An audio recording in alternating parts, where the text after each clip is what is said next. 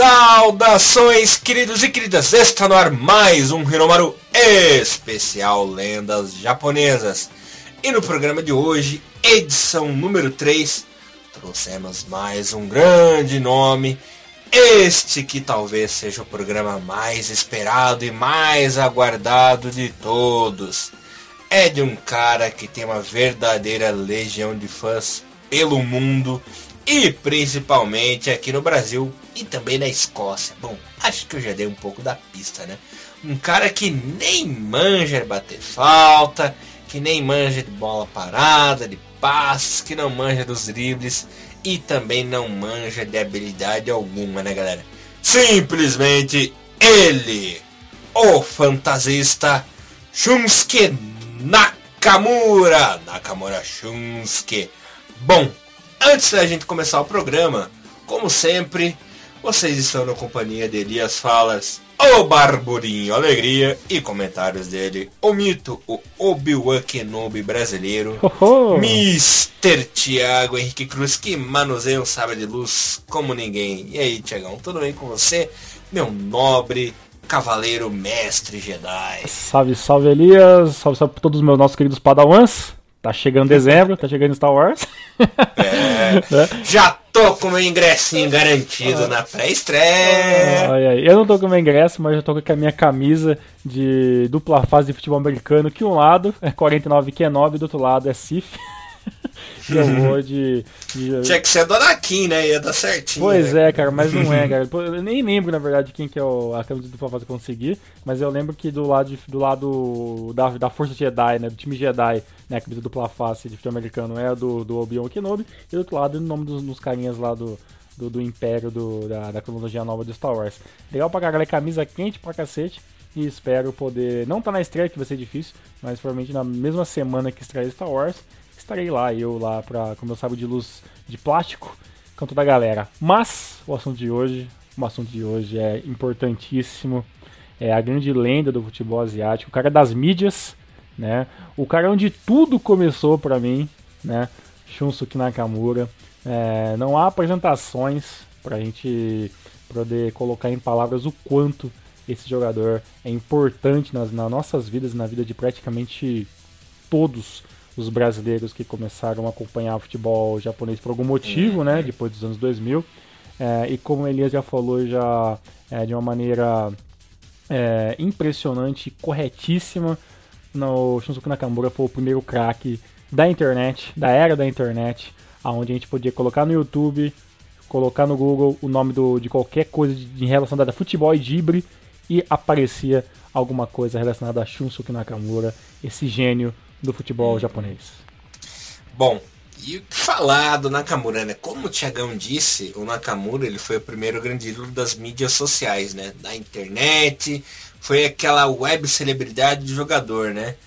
E digamos assim que é o pioneiro da geração cibernética, né? Que foi quando ele estourou, ali entre 2003 e 2005, haviam quantidades absurdas é, de vídeos com compilações do gênero nipônico, né? O Tiagão mesmo falou que YouTube, eh, quando o YouTube surgiu em 2006 era só vídeo dele, aqueles casar, aqueles emule da vida, você digitava algo sobre futebol japonês, pintava só vídeo do Nakamura, né? Uhum. Era uma época que o pessoal realmente estava empolgado na edição de vídeo e o Nakamura até pelos dribles dele, pelos chutes de falta e por aí vai, é, acabou empolgando essa galera da edição de vídeo. E até tem uns vídeos muito marcantes, né? Como aquele do clipe da música do Muse, né, Tiagão? Também, é, se eu não me engano, é o mais famoso dos clipes do Nakamura. E também aquele com a do Ninja da Pesada, né? Daquela, qual que é? Que é, do, que é, do, que é do Turning Japanese. É, Turning Japanese, né? Turning, sabe? Nossa, esse vídeo é, é velho, hein? Puta merda. Nossa, agora você esse puxou vídeo. uma lembrança minha do, das épocas de de casar, casar light ainda. Exatamente, é. Por isso que eu tava falando do casar, né? Esse vídeo aí do. Véio, esse é vídeo velho. Turning Japanese aí é do casar ainda. Aquele cara. vídeo que se demorava uma hora e três horas pra baixar um arquivo de 25 mega. Baixava 10 mil vírus antes. 10 vírus antes. E puta merda, agora você foi, você foi, você foi nos anais uhum. do, do, do, da era da internet no Brasil. É. E no Orkutão só dava ele também, ah, só cara. dava Nakamura. Cara. Altas páginas sobre é. o Nakamura. Uhum. E ainda mais depois do show que ele deu contra o Brasil lá em 2005, né? Foi uma loucura.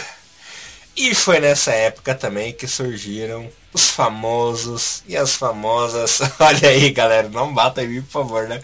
Os Nakamuretes. Os Nakamuretes. Que, é, que até hoje rondam os grupos de futebol japonês. Que, que são as pessoas super amadas, as mais amadas do grupo de futebol japonês. Não, que eu acho. Não pera, né? que eu acho que se o Nakamura voltasse na seleção japonesa hoje, não, porque se nessa, nessa seleção 2014 faltou Nakamura. Se o Nakamura estivesse na Copa, a gente teria perdido de 4x0 da, 4 da Colômbia. Se o Nakamura estivesse, porra, galera, não, vamos, vamos. Olha. Vamos parar, né, gente? Vamos parar. Né? Disso tudo, só quero dizer uma coisa. Af, Naka, af. Não dá, né, gente? Pô, vamos, vamos começar com esse assunto já. Vamos, já, vamos inibir esse assunto. Gente, vamos. Uhum. Espero que vocês entendam o seguinte é nossa opinião sobre isso. E, e, e, a gente tenta englobar um pouco a opinião de todo mundo que a gente vê, mas a gente tem a nossa opinião um pouco própria. O Naka é muito, o Nakamura é muito, muito, muito grande, é um jogador excepcional. Ele é responsável por muita coisa de marketing e de conhecimento mundial sobre o futebol japonês, algo que às vezes nem o, Naka, nem o, o próprio Nakata conseguiu nos momentos da sua carreira, né? Porque ele é um jogador de. Digamos que o, o, o, o Kazu é a primeira geração Sério, é o Play 1 ali da parada ali, entendeu? É o Super NES, a galera do Super NES. Aí a galera do Play 1 já era o Nakata. Só que uhum. o, o, Nakamura explodiu no Play 2, entendeu? Que é o, uhum. a pirataria louca, todo mundo com acesso a custo fácil, e facilitou ele ter esse, esse conhecimento. Não que ele não seja bom. O Nakamura ele é gênio. Ele é gênio hoje, jogando, jogando muito abaixo, porque as lesões, a idade pesa para um jogador que cria um estilo rápido de futebol como Nakamura. Mas uma coisa que eu já estava uma vez discuti muito com alguns amigos ali em, em chats pessoais é o seguinte: é, você não está errado em gostar do Nakamura. Você não está errado em idolatrar o Nakamura. Você está errado em continuar pensando que só existe o Nakamura. Né? Exatamente. O futebol japonês evoluiu muito. Tem outros jogadores com, com futebol muito parecido. Pô, gente, a gente, você quer falar de drible bonito comigo? E aquele drible do Honda em 2010, né, contra a Dinamarca, entendeu? Sabe, a gente tem outros jogadores que fazem dribles legais. Pô, tanto, claro. tanto vídeo do, do, do Kagawa, né? Tantos vídeos de outros jogadores que já até pararam de jogar futebol, né, cara? Então, é, a gente teve bons jogadores, né? Pô, tem vídeo, tem vídeo do próprio Kiyotaki fazendo dribles legais jogando na Alemanha, uhum. entendeu? Então a gente tem jogadores com essas habilidades. Sim, né? tem mesmo.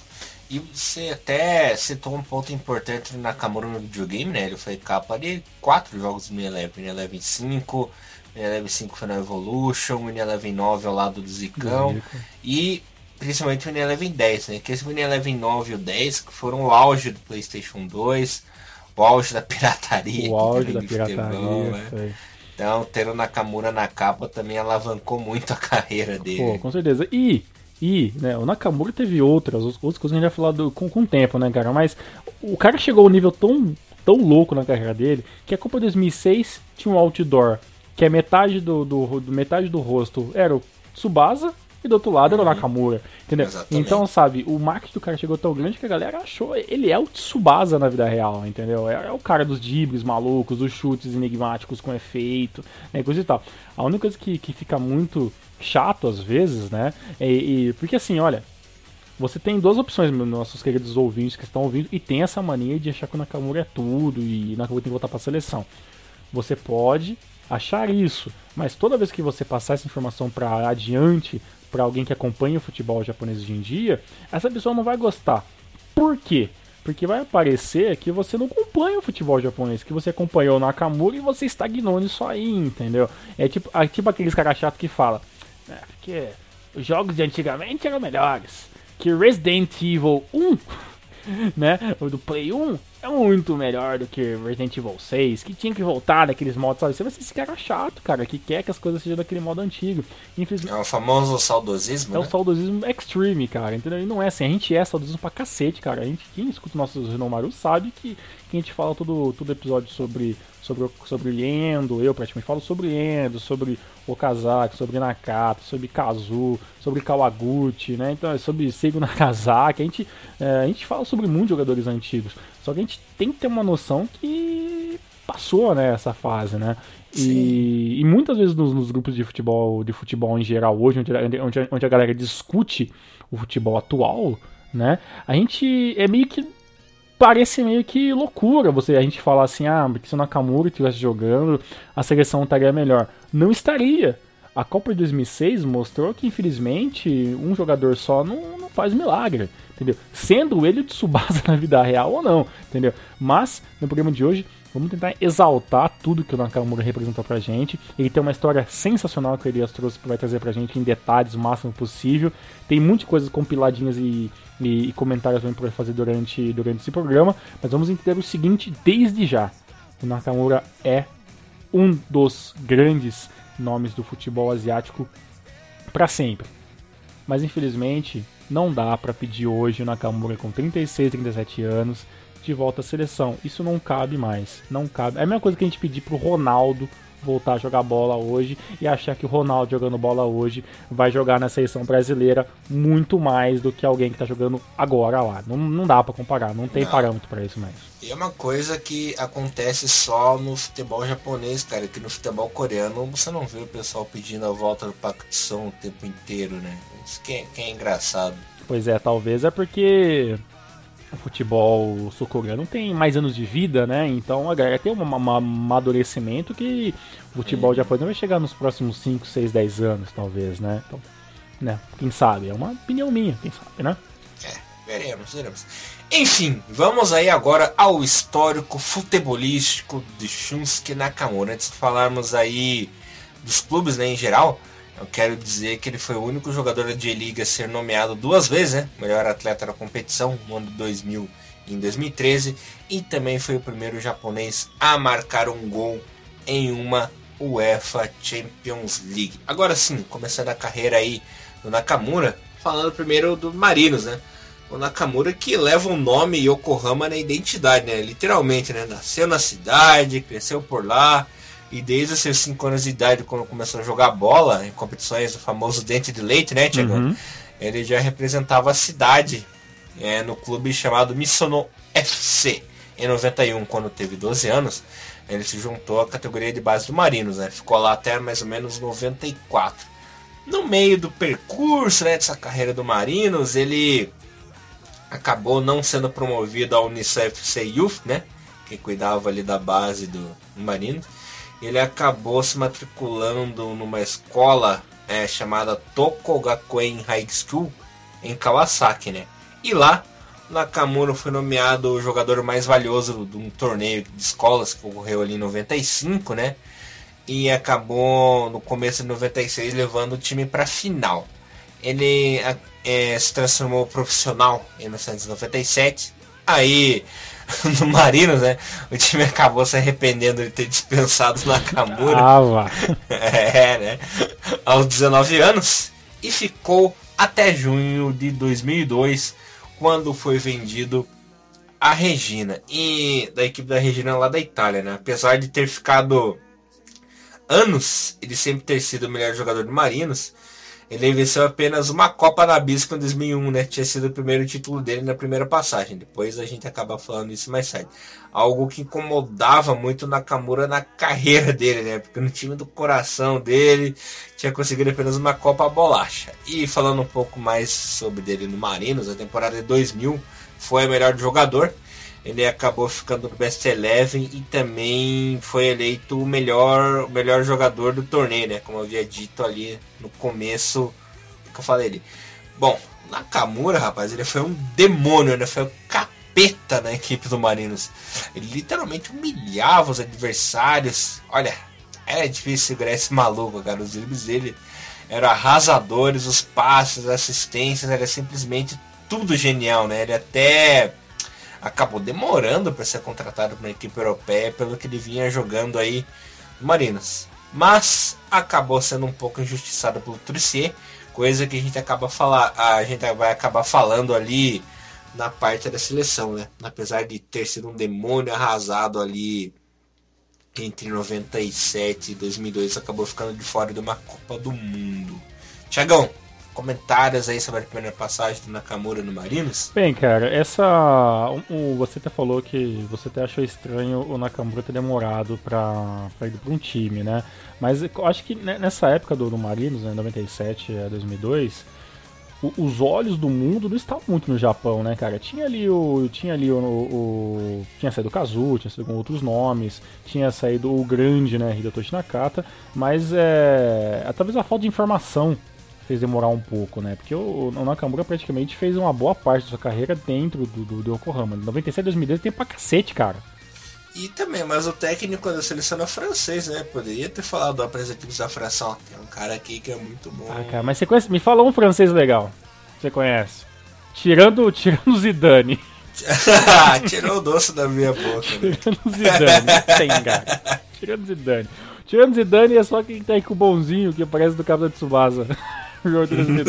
Não tem outro, não existe outro francês legal. Não existe. Então. Agora você pegar a referência, né? É, o Isis também concorda com você. Pois é. E, então não tem, cara. Tudo, você acha que. Você, você acha realmente, tá uns franceses ali tomando seu chazinho. Aí o técnico, oh, tem um japonês no meu time que é bom, eu vou fazer alguma coisa para alavancar a carreira desse bom jogador. Não, não existe isso, cara. Não, não vai, não, não, não existe francês que faz isso. É, e bem, o, o, o, Nakamura teve um. O time do Marinos, você falou que ele ficou bravo porque ele não tinha, mas o time do Marinos era um time tão ruim quanto é hoje, né? Vamos falar a verdade, né?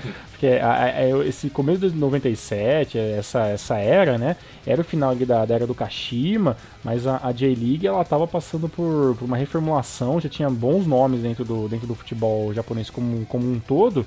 E, e o time do, do Yokohama F Marinos sofria, né, para fazer bons campeonatos, né? Então você, se você pegar rapidamente ali o é, todos os campeões de, anos, de ano a ano, você vê que tirando a fase a fase do, do, do, do, do Kashima vencendo tudo, né? Você vê que teve uma, uma pouca distribuição de títulos entre os times, né?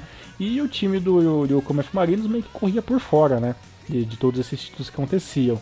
E o Nakamura meio que tentou fazer aquilo que dava nas suas limitações, né? O elenco era um pouco limitado, né? tudo dependia mesmo de, de meio do, do, meio campo fazer alguma coisa para trazer um pouco de um pouco de liberdade para o ataque e é nessas horas que, que o Nakamura acabou podendo deslanchar na sua carreira, né, cara? Ele fez 148 jogos e 33 gols nessa primeira, nessa primeira passagem pelo, pelo, pelo Yokohama.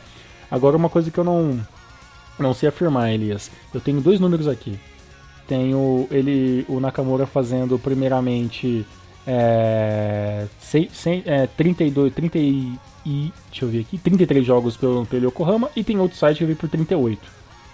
Então eu não sei qual que é o número correto aí, cara, a ser seguido, cara. É porque depende de um site. Um site ele acaba pegando apenas jogos da J-League e outro site acaba acumulando os jogos das Copas, né?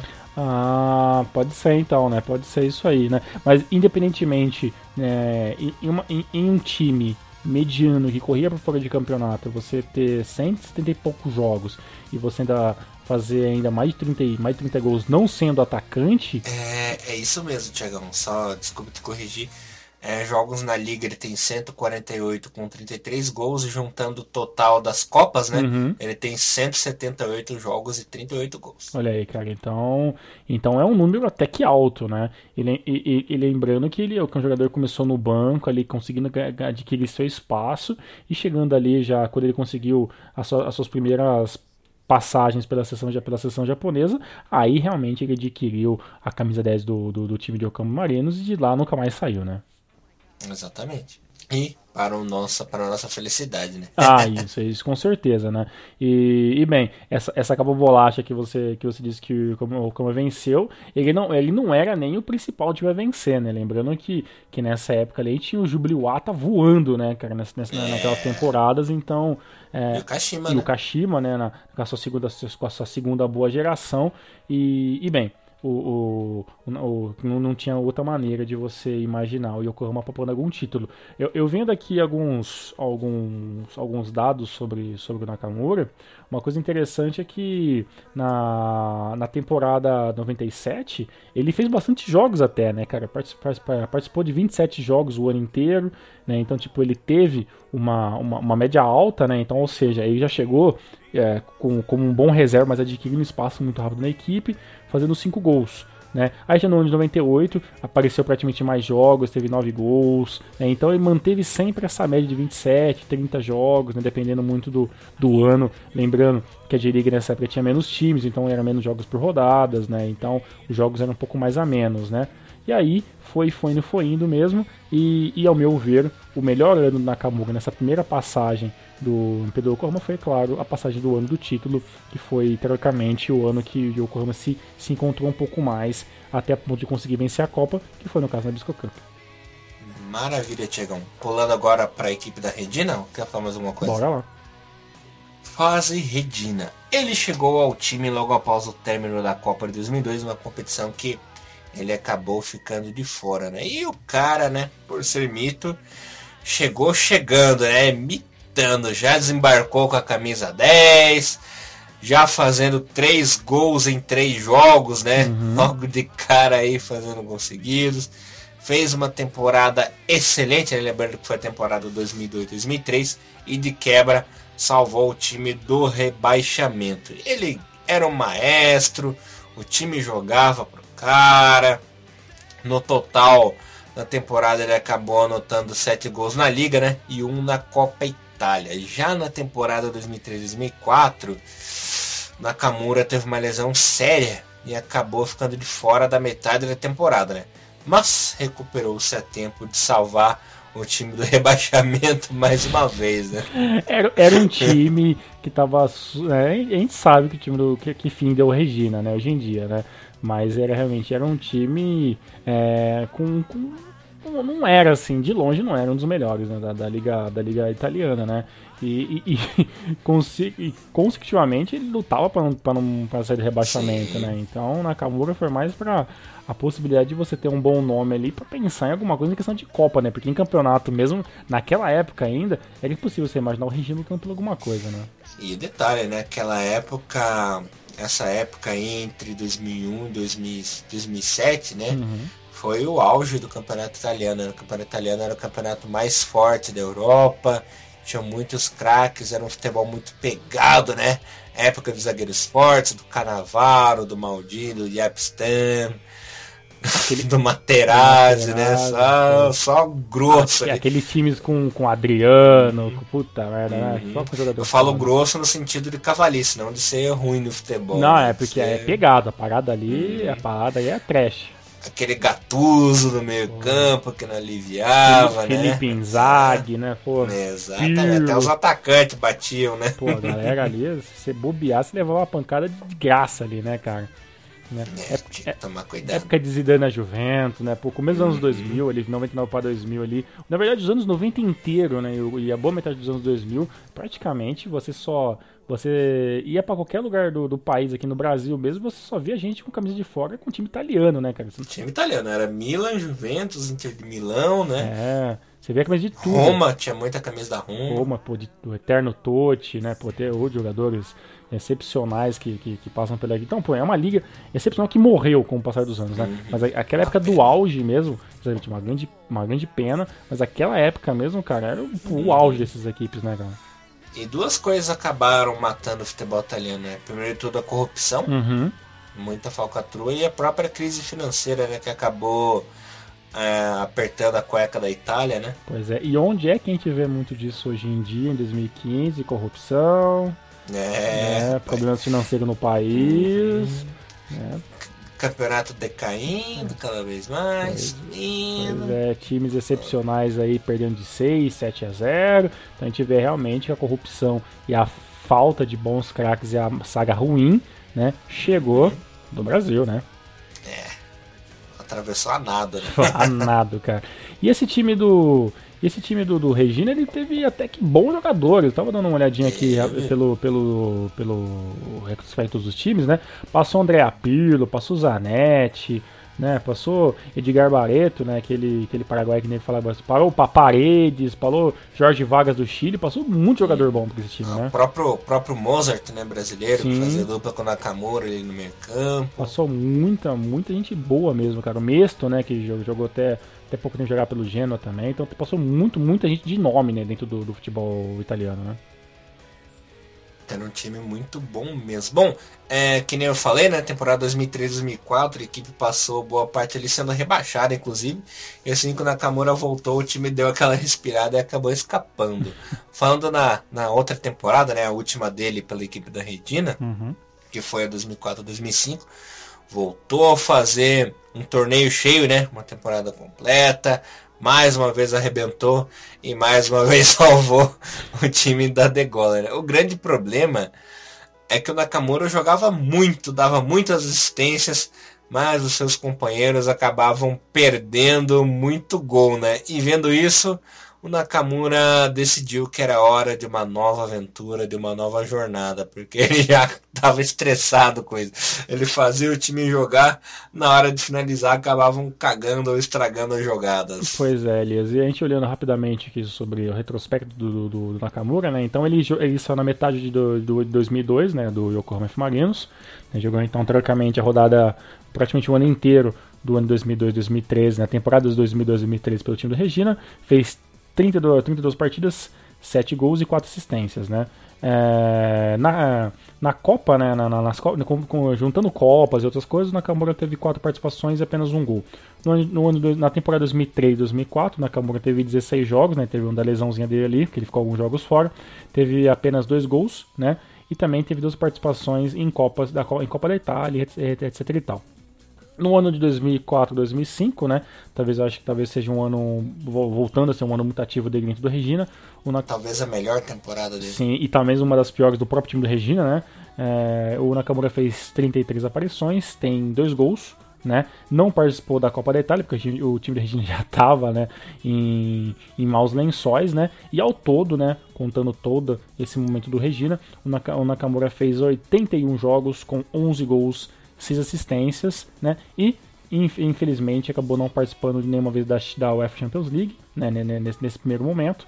E, e, teve uma, digamos que uma passagem meio que mediana na Copa da Itália, não por culpa dele, mas sim por culpa do, do time do Regina, que era muito ruim.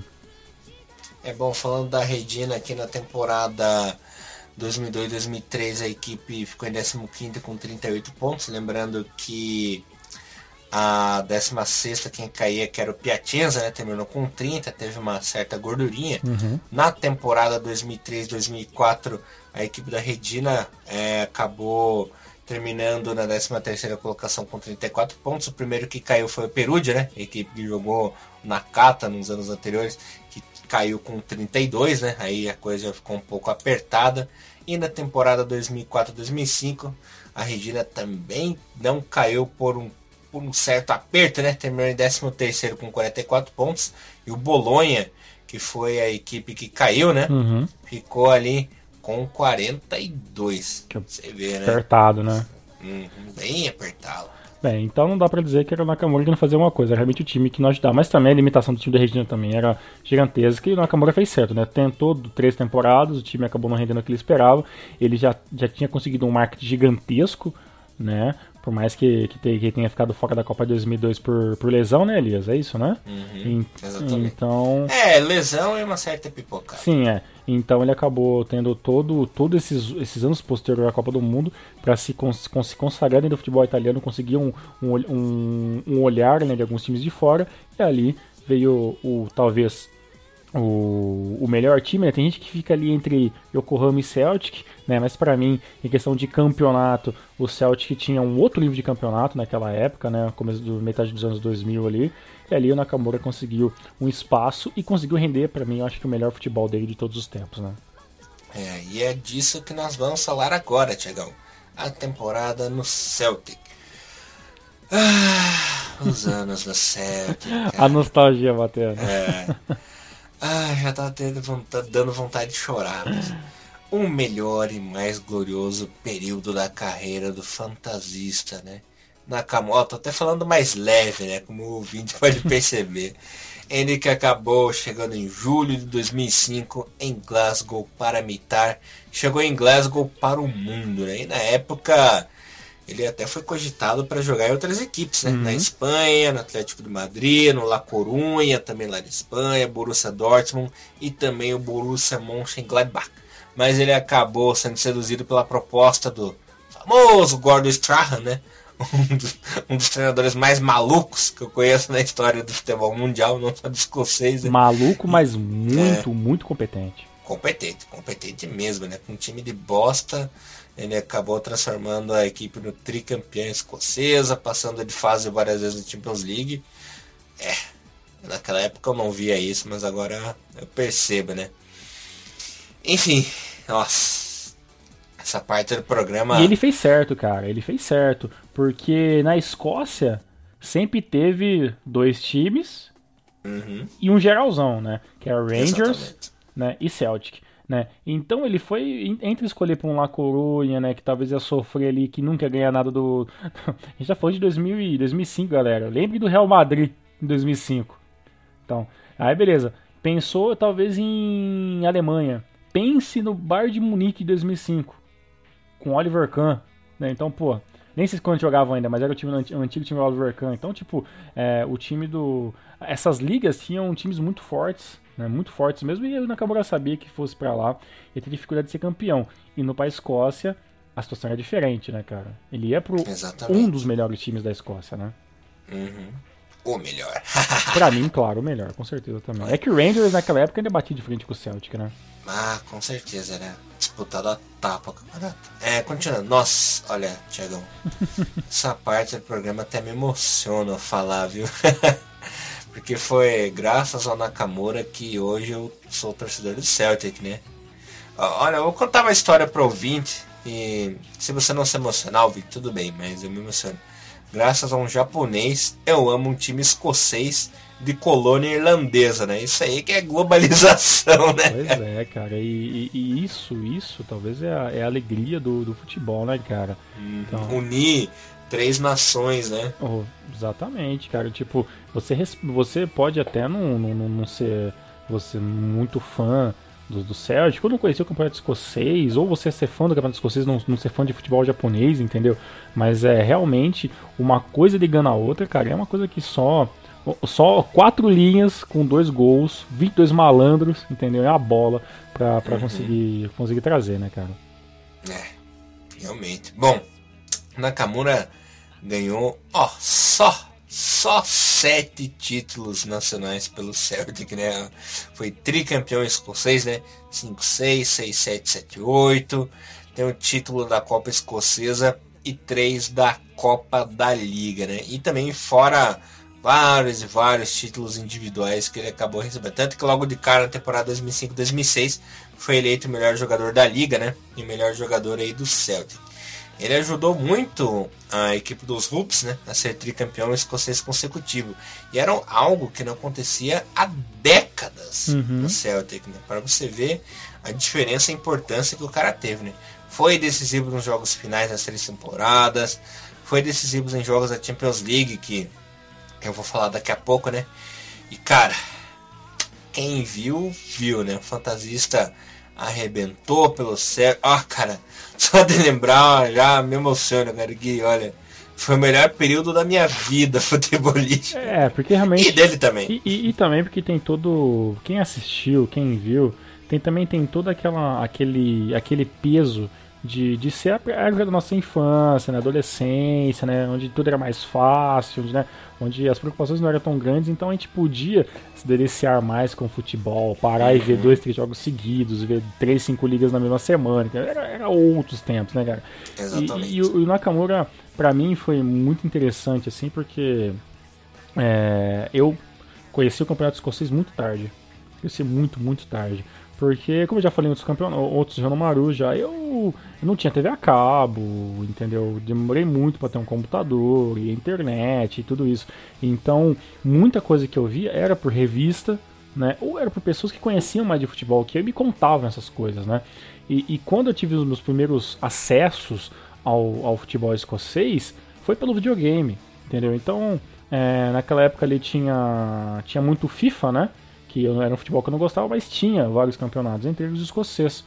E, e, a Master Liga, né, do, e as ligas de você jogar na, no FIFA eram muito legais. Você escolhia um time, jogava a liga inteira, todas as ligas relacionadas àquele time, né? Então, o Campeonato Escocês tinha o Campeonato Escocês, tinha a Scotland Cup, tinha a Liga Cup, tem a UEFA Champions League, né? Todos esses negócios. Então, eu, jogando por brincadeira, conhecia o Campeonato Escocês né, jogando ali com. Eu fiz um campeonato com Rangers ainda. Eu quis conhecer um pouco mais. Aí eu descobri que o Nakamura tinha um jogador japonês despontando lá, entendeu? Então, uma coisa foi ligando a outra. E a Copa do Mundo de 2006, né? foi um, um, um, boom também, porque você pegava o álbum de figurinhas, pegava as revistas sobre isso falava lá, o Nakamura tal, joga na Escócia. Eu falei, caraca, velho, um japonês joga na Escócia, entendeu? Eu preciso, ver, eu preciso entender isso, ver como é que funciona isso, entendeu? Porque até então, o único nome que a gente conhecia de grande era o Nakata, entendeu? E, e, e, a gente colocava na internet para baixar os vídeos, né? De casar, essas, essas porcaria, emulha, essas porcaria tudo. A gente conseguia vídeos de um, de um cara dibrando, um japonês dibrando, cara, era de se encher os olhos. E aqueles que acham que o Nakamura só fez sucesso no Campeonato Escocês porque na Escócia não se joga não se joga futebol direito, pessoas que não sabem nada sobre futebol. Porque por mais que o, o Campeonato Escocês não seja uma beleza de, de técnica de futebol, e seja, um fute, e seja um campeonato que tem seus defeitos, um deles é a hegemonia de dois times, é um futebol muito pegado. É um futebol mais ou menos do nível de, de, de, de, de, de atrito que é teoricamente o campeonato, o campeonato inglês hoje em dia. Né? Um campo de muita força bruta, aonde um, um japonês franzino tinha tudo para fracassar. Né? Onde muitos fracassaram. Né? O próprio Mizuno que foi para o Celtic acabou não virando nada e é mais ou menos ele era para ser o meio que sucessor do Nakamura, né? Teve outros jogadores que jogou em, em, campeonatos parecidos, né? De muito contato e acabaram não fazendo muita coisa. Então, é, você você ser um jogador meio campo, né? Canhoto, né? E, e ter feito tudo aquilo que ele fez nesse time do Celtic realmente demonstra uma habilidade excepcional em lances individuais, que é praticamente isso que resume muito Nakamura. Mais do que um, um, um exímio batedor de faltas, Nakamura era um excelente jogador no 1 a 1 cara. E no 1 a 1 cara, você pode colocar qualquer vídeo no YouTube, cara. Se você, você vê os dribles do Nakamura hoje, são dribles que eu vou, vou falar pra você, Elias. São dribles que eu não vejo hoje em dia no futebol. Ah, é.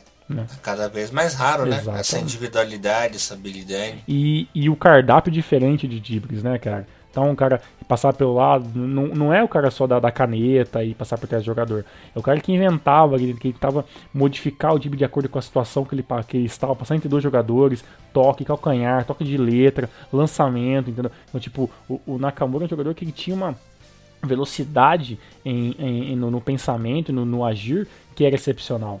Né? Por isso, por isso que ele, que ele se tornou da Escócia a lenda que foi, né, cara? Então é, é muito de méritos, muito de méritos. Eu só fico um, um pouco triste assim, às vezes, quando eu, eu, percebo algumas críticas. Algumas críticas são, são realmente verdade sobre alguns jogadores e algumas situações de campeonatos.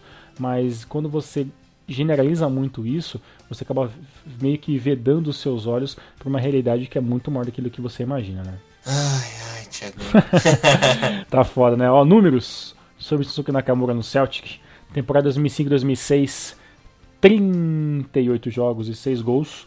Temporada 2006-2007 foram 50 jogos e 11 gols, né? Uma temporada muito, muito, é, muito pegada, né? Principalmente a parte da época de Champions League, né? Com Nakamura, né? Onde ele fez dois gols, né?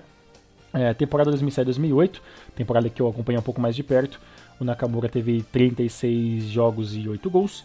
E temporada 2000-2009, infelizmente a última, Nakamura teve 42 jogos e 9 gols, totalizando um total de 166 jogos pela camisa do Celtic e 34 gols. Olha só, olha a diferença do Regina, cara. Olha a diferença do Regina, olha, olha, olha a diferença olha a diferença do Marinos, cara, entendeu? Tipo, é um futebol mais pegado, jogou um pouquinho menos que a primeira passagem pro Marinos e fez praticamente quase a mesma quantidade de gols, cara. Então, e aí? O campeonato escocês era tão fraco quanto o futebol japonês? Não, muito, muito pelo contrário. Era um futebol muito mais avançado que o futebol. É um futebol centenário, né? O futebol escocês. E o Nakamura conseguiu mostrar mais ou menos, da mesma maneira, de uma maneira muito mais evoluída, aquilo que ele demonstrou dentro da, da J1 e mais ou menos que ele conseguiu tentar mostrar no limitado time do Regina. É de lances, eu acho que se a gente for citar todos os lances, a gente fica aqui mais ou menos uma hora. Mas eu vou falar uma coisa pro Elias. Mas tem, tem uns que tem que falar. Tem uns. Tem uns que tem que falar. Fica à vontade, cara. Sei que é o grande torcedor do Celtic você tem mais o direito de começar com as honras. Uhum. Bom, primeiro de tudo quero dizer que pela primeira vez na história da carreira do Nakamura, né, ele acabou anotando hat-trick. Uhum. Pelo Celtic. Aliás, ele fez vários, né? Deixou o seu nome na história do clube. Demorou para um japonês fazer hat-trick depois do Nakamura, Demorou, hein? Nossa senhora. e como, né, Tiagão? Mas, é, falando aqui das memórias do Nakamura agora, a primeira que eu quero falar foi justamente do primeiro gol que ele marcou na Champions League, né? Infelizmente, por culpa do Gravesen, o, ah, o Japão, olha só, o Celtic acabou sendo derrotado naquele jogo contra o Manchester United, né? Por 3 a 2 mas aquele gol de falta dele no Old Trafford foi sensacional, né? Chutando no cantinho ali. Van der Sar nem se mexeu, rapaz. Só ficou olhando a bola passar. Mas devidos, devido ao erro do, erros do Graves, né? A gente acabou perdendo aquele jogo. Mas quando o Nakamura fez o gol, eu saí correndo pela casa. Até tropecei no, no aparelho da TV a cabo, né? No fio. Acabei derrubando o aparelho. Ah, foi, foi um rolo, rapaz de tanta euforia. Foi o chute que fez a curva? Não, esse foi o que ele bateu por cima da barreira, né? Ah, tá, o chute de falta, né? Mas, é, dessa mesma temporada, né, no jogo seguinte, novamente contra o Manchester United, né? 35 minutos segundo tempo, uma falta até longe da, da área, né, Tiagão? Bem longe mesmo. Uhum. Nakamura. Ninguém achava que o Nakamura ia fazer o gol, né? Deu aquele chute despretensioso que fez aquela curva sensacional e entrou na gaveta do Van der Sar. O Van der Sar que é um goleiro que tem 1,96m, 1,98m, não lembro. Mesmo com toda essa altura, se esticou inteiro, não alcançou. Só vi as peninhas da coruja voando ali naquele chute. e o Van der Sar que era um é. gigante, né, cara? Um goleiro, é um, um goleiro hum, sensacional. Cara. Exatamente um dos poucos, teve poucos bons goleiros depois do Van der Sar. O próprio time do Manchester United não, não tem um bom goleiro desde o Van der Sar. Até o DG hoje em dia, mas o Van der Sar é o grande nome da, da, daquela geração, da boa geração do Manchester United uhum. daquela época. E foi o gol mais bonito, um dos mais bonitos de falta que eu vi até hoje, cara. Aquela bola morrendo na gaveta lá, né? A bola sem usar força, né, cara? É uhum. Só, só na categoria. Só né, o jeito. Só, só o jeito. jeito. Colocou, colocado com a mão, que nem meu pai. Uhum, exatamente. E não podemos deixar de citar, né? O gol mais emblemático dele, naquele Old Firm da temporada 2007-2008, já no segundo turno, né? Uhum. Em que o Celtic acabou vencendo por 2 a 1 Era para ter vencido com dois gols do Nakamura, né? Mas o idiotão do zagueiro foi lá. Na hora do segundo gol, o Nakamura ia fazer outro gol na gaveta, né? É, o zagueiro acabou botando a, bola, a mão na bola ali em cima da linha, acabou sendo expulso. McDonald acabou desperdiçando o pênalti, inclusive depois em seguida, que foi uma desgraça. Mas o primeiro gol do Nakamura foi sensacional, né? Só de lembrar daquele gol, ele acabou pegando a bola no kick, no kick da bola, né, Tiagão? Ele deu aquele chutão assim. A bola faz uma curva sensacional que acabou enganando o goleiro McGregor, né? Marcano tem, também tentou se esticar de qualquer maneira, mas a curva, a curva simplesmente fez na cara dele, né? Exato. A bola estava indo reto, de repente faz uma curva para a esquerda, se eu não me engano, matando o goleirão. O estádio foi abaixo, né? Tava até um silêncio assim na hora antes do gol, né? E aquele o estádio chegou a tremer.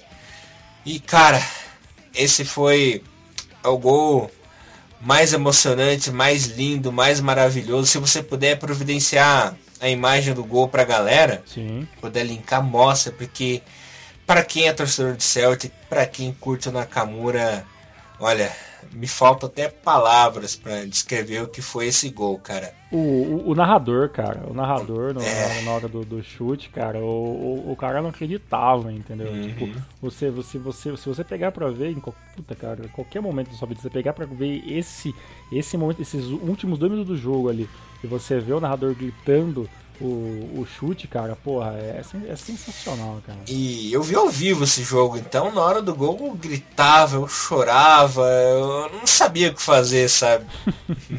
que olha, foi, foi marcante, cara, foi marcante. Ah, só de lembrar já me emociona aqui, o olho já começa a umedecer. É, eu imagino, porque realmente ter visto isso ao vivo foi deve ter sido sensacional nossa, mesmo. Nossa, e esse jogo foi muito, muito complicado, porque o Rangers chegou a empatar o jogo, né? Uhum. E o Celtic venceu a partida aos 45 do segundo tempo, com o gol do Venegor, né? Grande Venegor Kesselink. Uhum. Passa do McDonald, o Venegor de cabeça. McDonald que até, como eu falei né, anteriormente, errou o pênalti, né? Errou. A cobrança quando a Nakamura ia fazer o segundo gol dele na partida, né?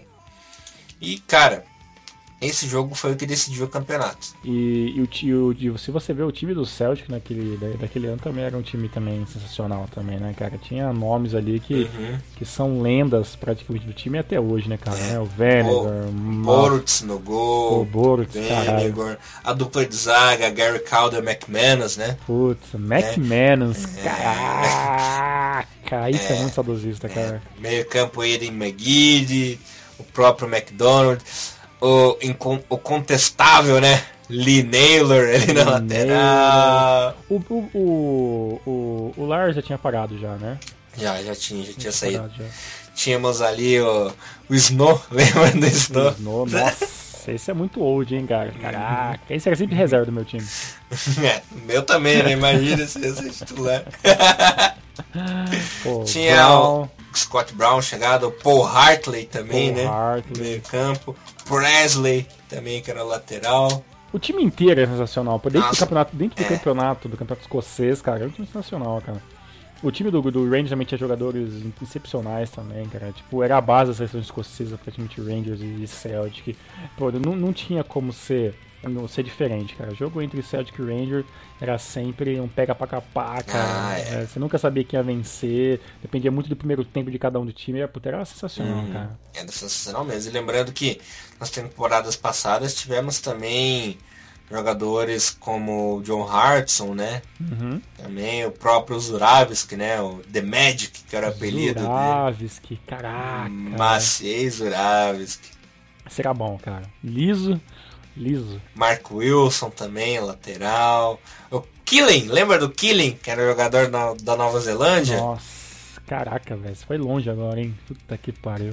É, o Killing que quase fez um gol contra o Milan, nunca me esqueço naquela é, Exatamente. Na Champions League 2007-2008. Naquele jogo, inclusive, que o Celtic acabou vencendo por 2 a 1 no finalzinho, uhum. que veio aquele torcedor e deu um tapinha na cara do Dida, que o Dida fez o maior escândalo rolando na grama lá, lembra? Lembra desse jogo? Sim, lembro. o Dida achou que o cara ia, dar, ia expulsar o cara. Será que uhum. o do Dida, né, cara? Puta de uma ah, cena ali. Sei. Pô, teve a final, né? Teve a grande final do, do, do Celtic contra o Porto, né?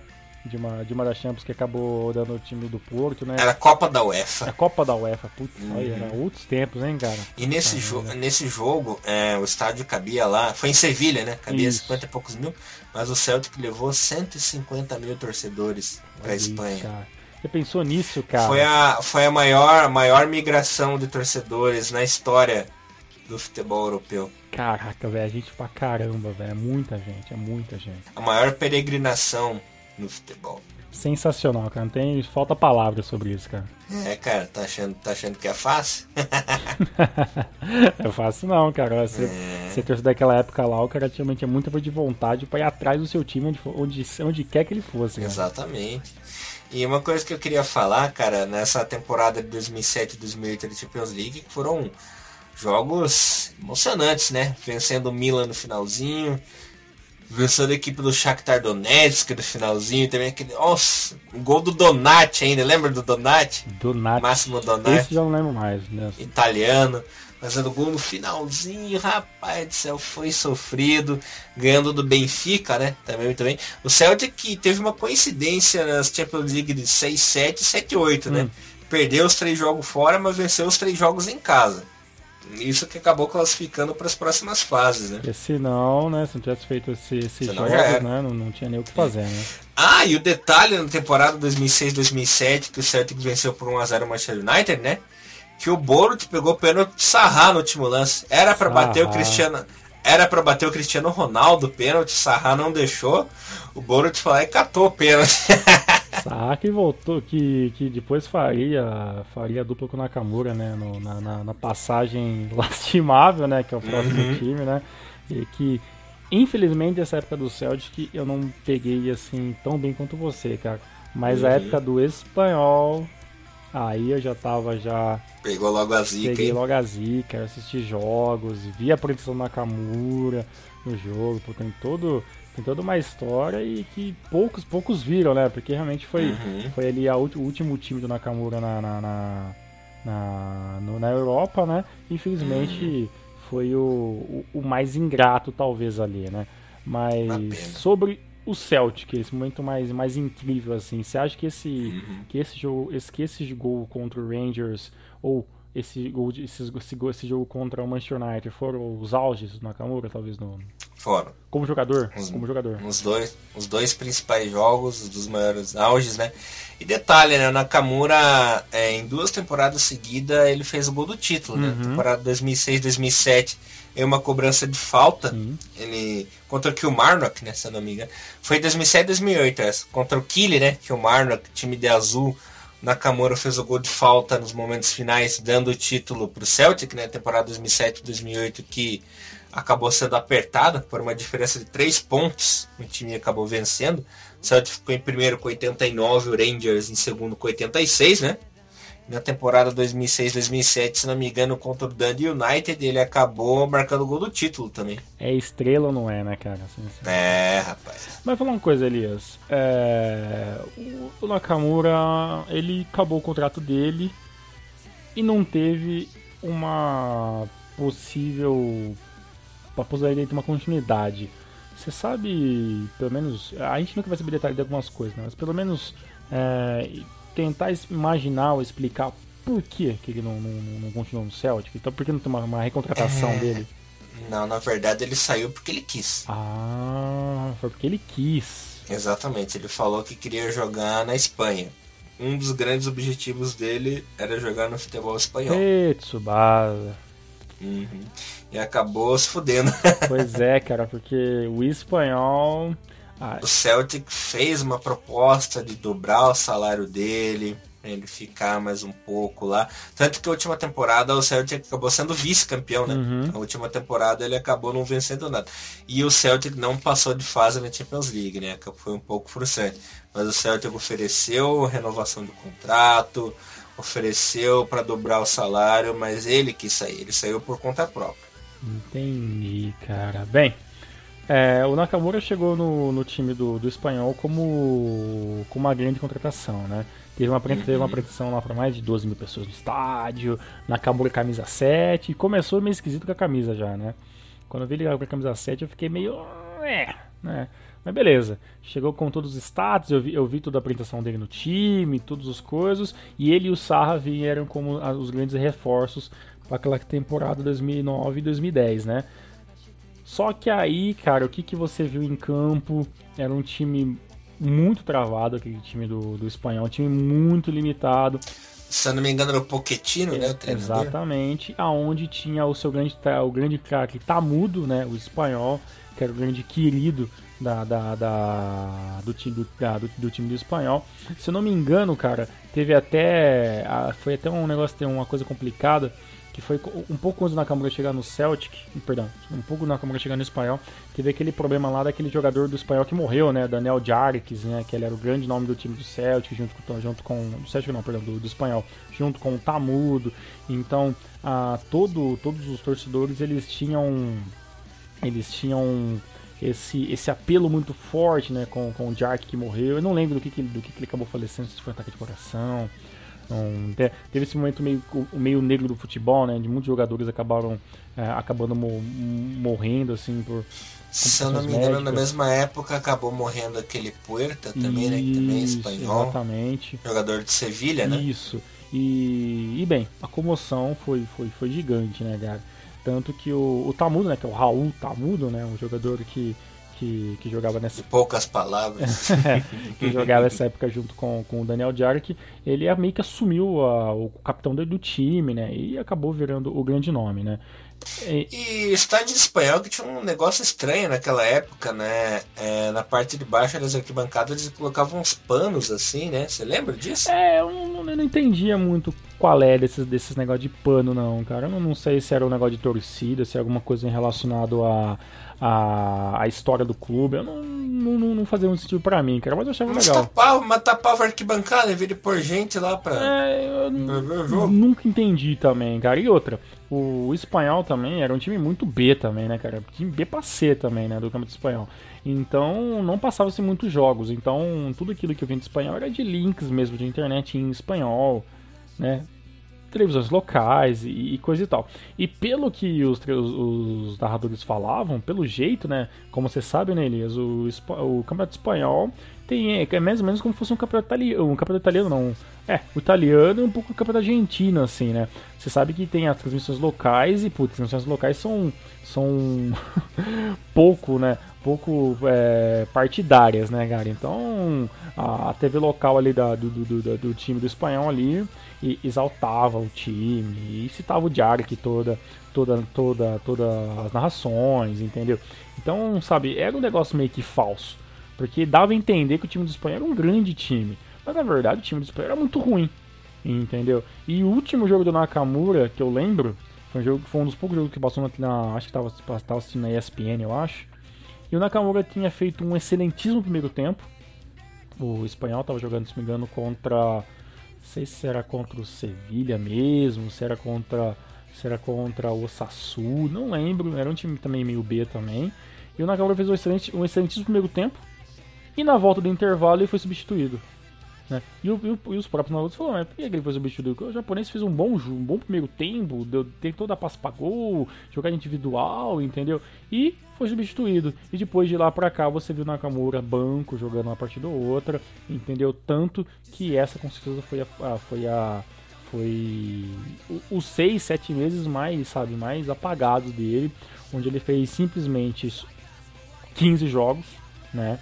E, e não fez nenhum gol. São, foram três jogos pela Liga do Campeonato, do Campeonato Espanhol, duas pela Copa del Rey, né? E só, entendeu? Sem nenhum gol, sempre banco, sendo substituído no meio, no meio, do meio do caminho, sendo jogando, entrando nos 70 minutos do segundo tempo, sabe? Então foi uma passagem esquisita, sabe? Eu não, não sei explicar assim o que aconteceu com o Nakamura. Talvez ele tenha sido um pouco ganancioso demais ou, ou ingênuo demais, achando que que ele poderia fazer um ter, ter feito, fazer ele, né, esse time do, do espanhol um, um, time vencedor, quando na verdade o time do espanhol era um time muito ruim mesmo, né?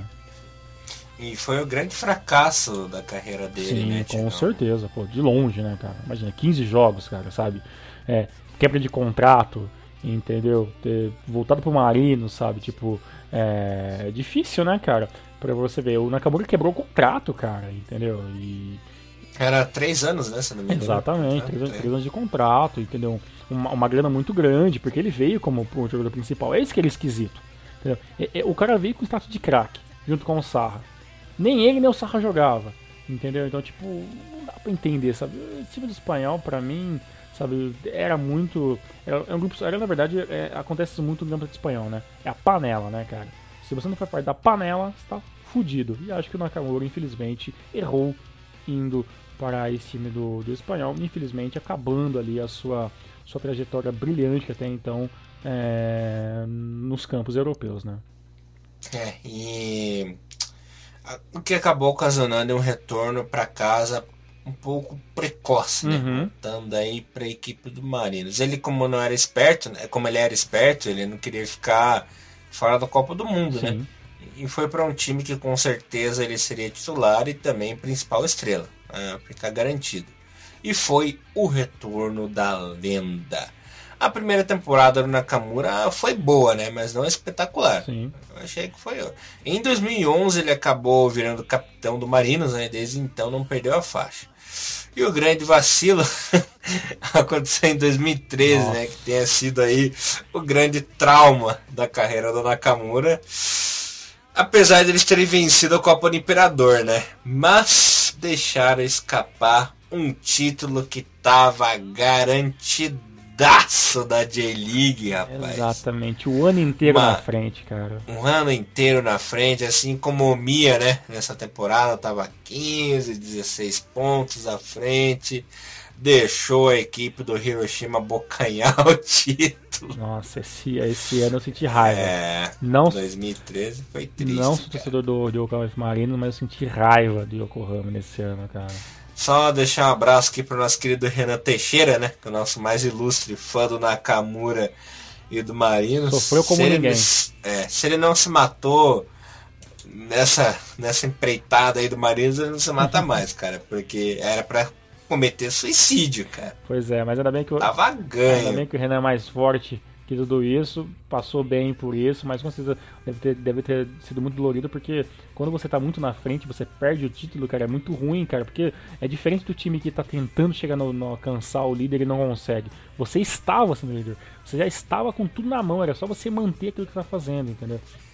E uma coisa interessante, né, que o ano 2013 foi tão emblemático para sua equipe, que foi o ano onde o, o time do Marinos teve a maior média de, de, de espectadores por jogos, né? São, mais, são a média de mais ou menos 27.4 é, mil, mil torcedores por jogo.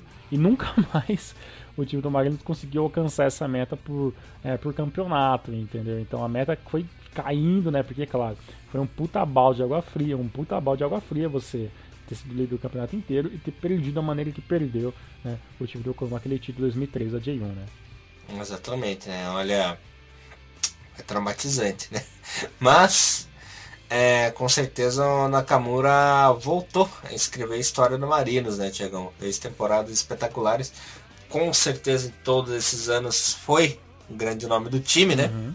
Principalmente a temporada 2012, que ele arrebentou também. E essa temporada 2013, onde ele acabou destruindo também, jogando muita bola acabou sendo nomeado como MVP, né? Exato. Melhor jogador da liga novamente.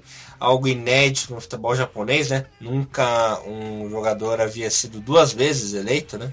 E ele voltando, claro, de sendo, sendo parte do, do Best Eleven da J-League, né? Que sempre acontece no final do ano eleitos, né? E assim, do Yokohama sempre vai dois jogadores do Best Eleven, né? É, o, o Yuji Nakazawa, né? E, e, e o Yushinsuke Nakamura, né?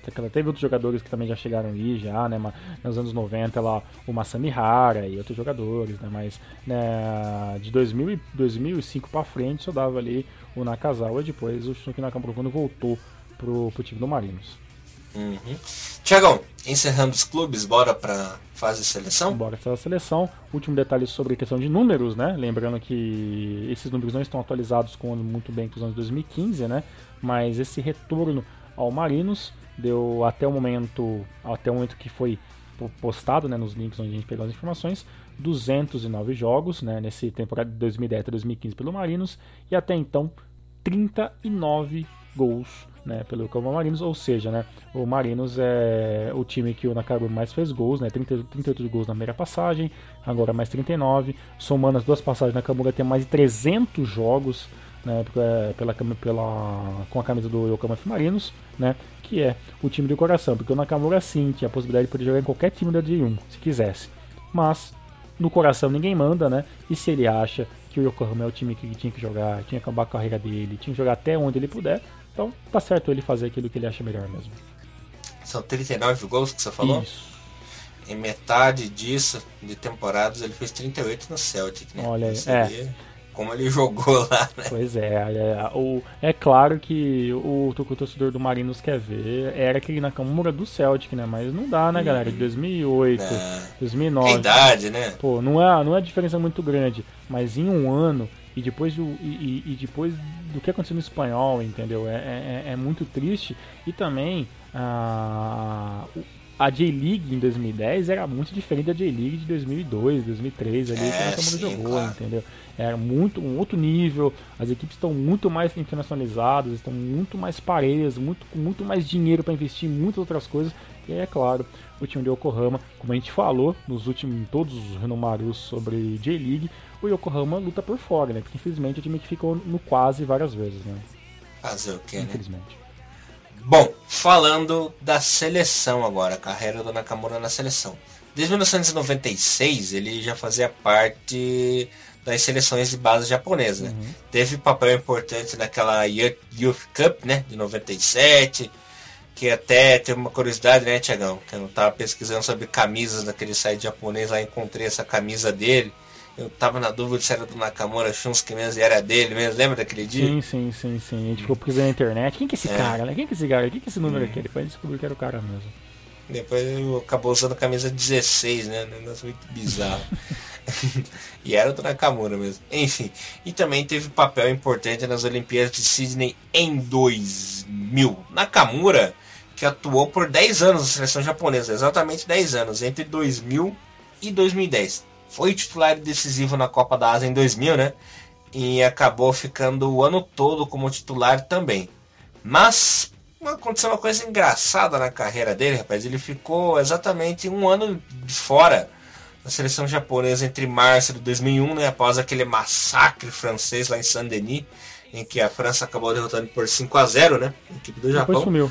Depois sumiu e ficou de fora da seleção até exatamente março de 2002 pertinho da Copa. Claro que ele teve uma lesão, né, séria ali é, no meio desse período, mas 2001 ele estava de boa. Enfim, com isso o Naka acabou ficando de fora da Copa das Confederações, né, onde o Japão é, jogou em casa e acabou sendo vice. Aí a, o título, né, a campanha mais expressiva é, da seleção japonesa, chegando numa final intercontinental, né, numa final mundial. Uhum Inclusive acabou perdendo para a França, inclusive 1x0, né? Aquele gol bizarro. Mas dessa vez foi de 1x0 só. o engraçado é que o Nakamura, no começo da era Trussier, ele tinha muita moral com o francês, cara. Mas aos poucos ele foi sumindo, sumindo, sumindo. Ele até teve na pré-lista de convocados para a Copa de 2002. Só que mais uma vez acabou ficando de fora de uma competição, né? Bom, em 2001 ele não ficou decepcionado, mas desta vez ele ficou e muito decepcionado. Fora da Copa, né, cara? É complicado. Mas o pior de tudo é que o Ono, Shinji Ono e o Morishima acabaram arrebentando naquele Mundial 2002. Daí não tinha como reclamar da ausência do cara, né? Os caras que entraram no lugar dele. Fizeram o trabalho muito bem feito. Né? Fizeram né? trabalho e provavelmente o Nakamura teria sido banco uhum. nesse Mundial. Detalhe é que ele até fez uns jogos, inclusive daquele jogo de Japão contra Japão em 2002, tem até umas fotos legais assim de duas seleções se enfrentando. Ele até jogou bem, mas eu acho que na Copa, pelo que ele vinha jogando em 2002, é, nesse começo de ano, né, entre janeiro e junho, se ele tivesse sido convocado, se o Tricia tivesse dado uma chance a ele, ele teria sido banco mesmo. Copa. Ah, sim, porque aquela seleção 2002 ela, ela é redondinha, com jogadores é encaixadinha, né? É, não tinha, entendeu?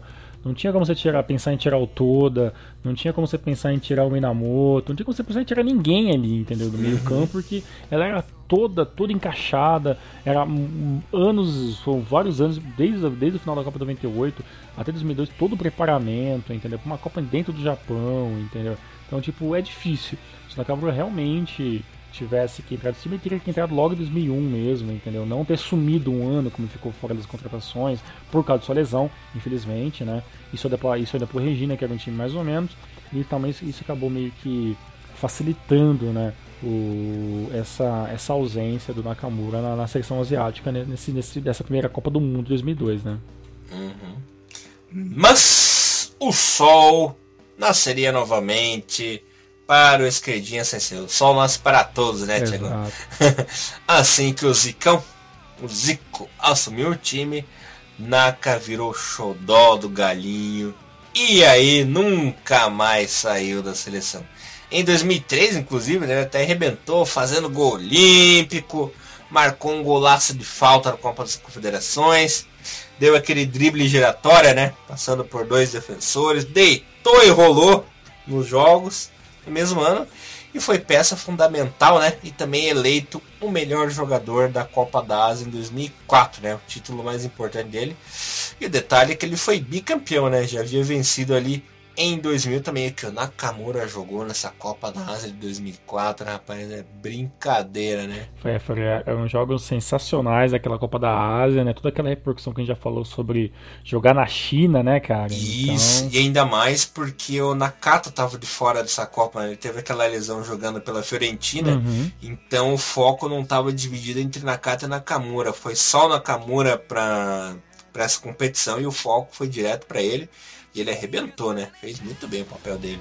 Pois é, cara. E, e, esse, e, e essa Copa de, de, da Copa da 2004 é, foi excepcional, né, cara? Por, por tudo que por tudo que acontece. Uma coisa que eu acho engraçada, Elias, é que, que o Nakamura ele acabou nunca vencendo o, o aquele Asian Football of the Years, né? O melhor jogador asiático do, do ano, né, cara?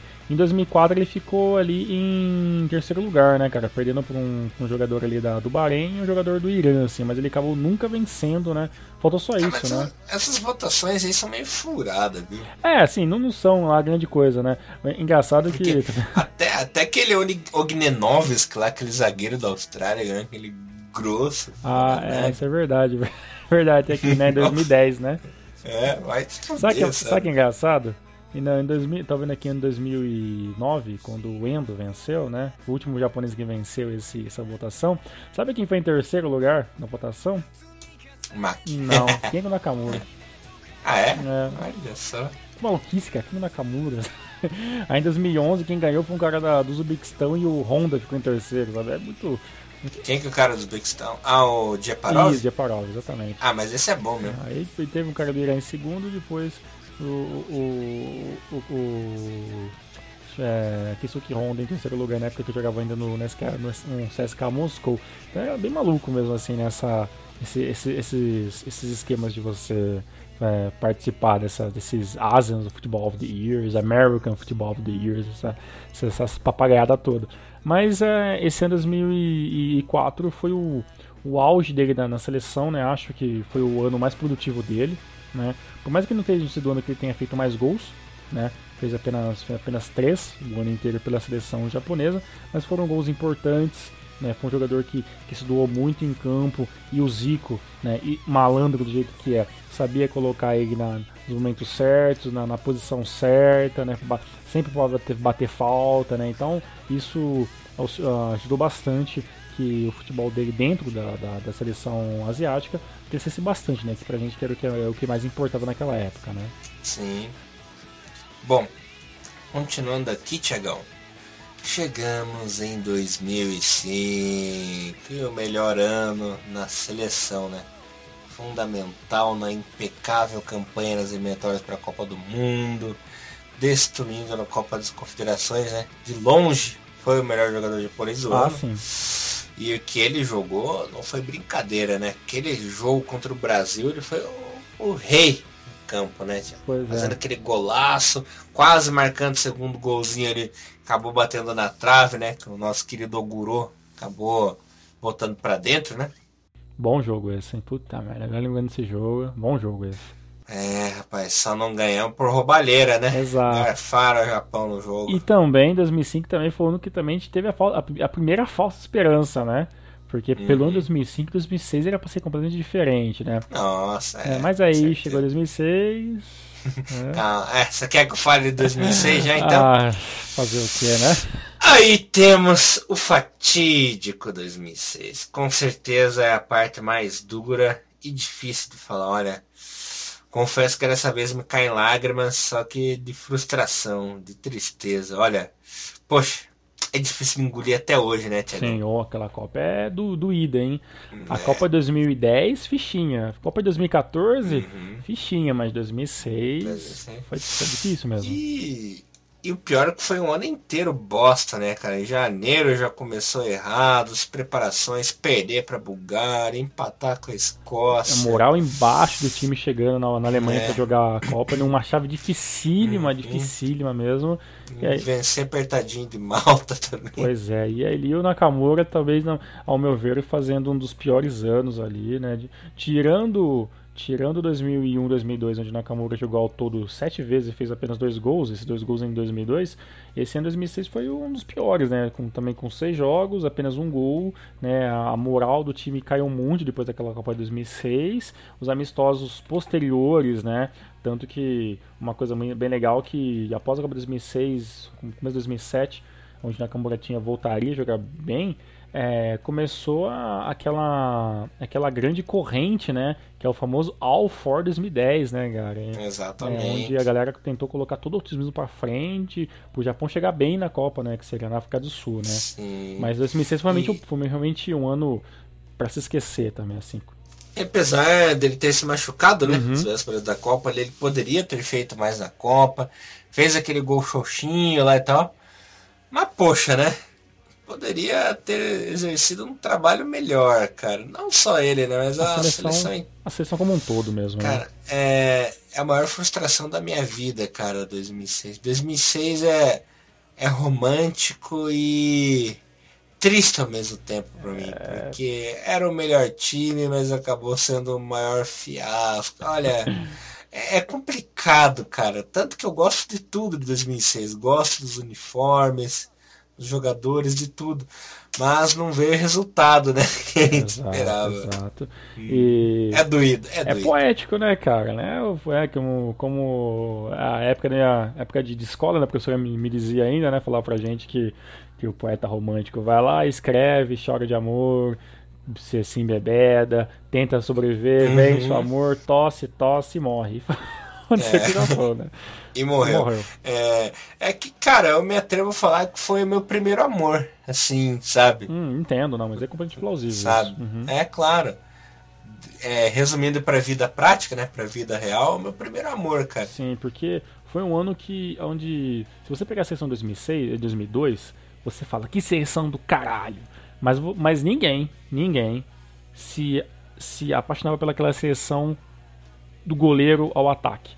Sempre tem um que se fala, putz, mas tinha esse aqui, né? Mas se tivesse outro, entendeu? Agora, esse são 2006, ele é, ele é toda pautada, entendeu? Porque tem os, tem os, tinha os melhores de 2002, tinha uma geração nova muito carismática, tinha um banco do caralho, assim, sabe? Os melhores asiáticos possíveis. O... Tirando Tsuboi Manila. Tirando Tsuboi Manila. tipo, mas esses eram bancos que a gente sabia que não ia entrar, entendeu? É, mas entraram. Mas entraram. Mas entraram, Zico, entraram com tanta gente, Zico. Puta, Contra o Brasil. O azar do Japão é que o Makoto Tanaka se machucou, né? Exato. Talvez o Moriel não, não ia pra Copa, por exemplo. É, mas ele foi com um pão no B e talvez nos 42 do segundo tempo não tinha mais ninguém, hum. sabe? Tinha o Túlio, não sei porque ele não levou o Túlio, esse maluco. Que inclusive, inclusive em 2005, o Túlio tinha sido o melhor zagueiro da J-League, né? Eleito o melhor defensor. Eu, eu, acho que o, a passagem do Zico pelo, pela seleção japonesa talvez teve esse pequeno erro, né? Que não foi ter levado o Zico, né? Não, levado, levado o Zico. Zico. Levado, levado... É, não devia ter levado o Zico mesmo, você tá certíssimo. tá aqui. Tá... Eu ia adorar, viu? Dá aqui essa camisa, dá aqui essa porra dessa camisa aí. Tá aqui. Escreve aí Zico, Zico, pronto, eu vou jogar nessa porra. Né? Não ter levado o Túlio, né, cara? Entendeu? Tipo... Não deviam ter levado o Zico, deviam ter escolhido É, eu tô ficando louco. É o horário, gente. A gente grava nos horários alternativos. Tá, tá, tá... É, é que o Thiagão ama tanto o Zico que ele tem que ficar reforçando. Todos amamos o Zico. É, caralho. É, afinal, o Zico ensinou Nakamura a bater falta. Ah, ensinou os japoneses cara do céu, isso aí é uma loucura, mano. Ai, a gente tinha que ler e escutar isso Nossa, todo dia, cara. Senhora, que o Zika ensinou Nakamura a bater falta, cara. Isso. Caraca, meu irmão. Então, o que acontecia de, 2000 e, de 2001, de, noven, de 97 até 2002? Ele batia falta cagado, então. Fazia gol cagado de falta. Aí só quando apareceu o Zico ele aprendeu, entendi. Mas uma coisa que eu achei injusta em 2006 é que o Zico revelou Motoyama, né? Isso foi muito bom. É, que o Motoyama era gandula na época do Kashima e tal, do Zico é, acabou promovendo, ele que era da base, né? Uhum. Acabou promovendo o Motoyama, o Motoyama é um craque. Mas aí o Zico não levou o Motoyama pra Copa? Que tipo de padrinho é esse? Padrinho ingrato? Pois é, a mesma, a mesma coisa se acontecesse de ter o- recentemente é, terem trazido para a seleção Gaku Shibazaki e o Muti chega na Copa de Reis de fora, né? E o detalhe é que é, o, o Motoyama ele foi convocado para a Copa da Ásia, teve presente praticamente em todos os jogos das eliminatórias, jogou bastante também é, no período de 2006, mas não foi para a Copa. Pois é, né? Aí a gente tem entre, entre duas vertentes. Ou teve um boicote interno, que eu acho difícil, porque o Zico tinha a seleção na mão. O Zico era o, era o, o brasileiro amado do Japão. O que ele o que aparentemente o que ele deixava meio que implícito assim, né, indiretamente nas suas entrevistas é que ele tinha autonomia máxima dentro da equipe. Então Uhum. não faz muito sentido ele levar um boicote. Não, esse aqui você não vai levar. Sim, Entendeu? Então é meio é é, difícil. aparentemente ele meio que desistiu do motor na última hora, assim, sabe? Ah, não vou levar esse aqui, tem, vou levar esse aqui que talvez seja um pouco um, um pouco mais certeza que vai render, mas eh, faz sentido, né? Você ter, você ter descoberto o cara, ter dado chance pro cara, ter colocado o cara na sua equipe e no final você dispensar o cara, né? né? Coisas que só o Zico pode nos explicar, né? Pois é, só o Zico mesmo. E depois veio os anos assim, meio que na, na aba do Celtic, o Nakamura jogando bem na seleção, né? 2007 com 10 gols e 4 com 10 jogos e 4 gols, 2008, né? Aquela seleção, aquela seleção de 2009 que, que conseguiu se, se classificar para a Copa 2010, né? Com o Nakamura em campo, né? O Nakamura teve bons momentos, né? 2000, 2011, ainda, 2010, 2009 ainda, perdão, com 11, go- com 11 gols, com 11 jogos, perdão, em dois gols. O, o Nakamura tava jogando futebol ainda muito ok ainda, né, cara? Assim, Uhum. é, antes do período de, de, de- do espanhol, assim, comecinho do ano, né? Aí meio que foi chegando mesmo final de carreira, né? Porque realmente começou as, as lesões começaram a pesar o Nakamura, né? E aí chegou na Copa do Mundo, né? De 2010, o Nakamura jogou acho que um dos jogos ali entrando de reserva mesmo, né? Uhum. É, e aí, é, não podendo não, não sendo muito genial em campo, né, jogando pelo menos um, um meio, um meio de ligação, né, lembro muito daquele jogo que o Nakamura entrou contra a, a Holanda, né, que foi Sim. o jogo mais difícil ali do, do Japão ali na primeira parte, mas o Nakamura jogando pouco, também porque Uhum. porque o Okada tinha uma seleção meio que pautada, já meio que redonda para jogar É. pro Honda, né? Então, o estilo de jogo do Nakamura talvez já não cabia mais na seleção né, de 2010, né? E detalhe que o Okada, ele levou o Nakamura para uma homenagem mesmo, porque ele fez uma excelente eliminatória, né? Uhum. E não tinha como deixar o cara de fora. Ele fez duas homenagens, levou o Nakamura no meio campo e levou o Kawaguchi no gol, né? Pois é, né? A gente fala tão mal do Okada e talvez seja o único técnico que tenha feito alguma homenagem para algum jogador, né? É. É, então, e também teve agora recentemente Puendo, né, na Copa da Ásia, mas ficamos um bom tempo sem isso, né? E, e por fim, o Nakamura finalizou aí a sua, a sua participação na, na, na seleção principal com 98 jogos e 24 gols. E 32 anos de idade. Não é, não é tão velho ainda, né, cara? Você vê, parece, parece que o Nakamura tem mais, a gente vendo tudo que ele fez, né, cara? né? Exatamente. É que começou muito novinho a imitar, né? Pois é, e as lesões, né, complicam demais, né? Sim, sim. Como acontece com a grande maioria dos grandes gênios do futebol mundial, né, cara? Então, Muita. acaba sobrecarregando, né? assim, ainda mais alguém com com um número 10 nas costas, né, cara? A, a, a pressão em cima de um jogador que é o número 10 nas costas era muito grande porque o mundo tá sempre, sabe, olhando pra você, o que que está fazendo, sabe, como que está jogando, entendeu?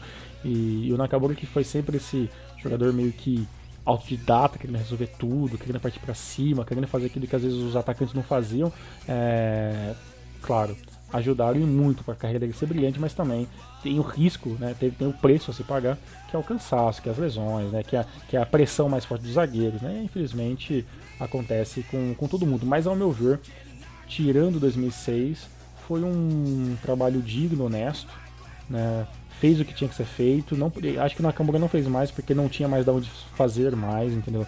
O, essa, é, dois- 2006 até 2010 o, o Japão não teve grandes atacantes, né? Passou o Kubo, né? Passou o Kazaki. Inclusive, inclusive em 2007, a crise de atacante estava tão brava que eles estavam querendo naturalizar o Juninho, né? Que estava no Frontal aquela época. Exato. Já com 30 anos de idade, né? Pra você ter uma ideia. Agora o Juninho está no Kashima, se não me engano. Pra você ver, foi cogitado naturalizar o Juninho. Exato. Cara. Teve até o momento que passou o Táchiro, né? Que tanto eu falo dele também tentaram colocar ele na seleção ele como centroavante principal. Então, tipo, passou por uma escassez difícil, né?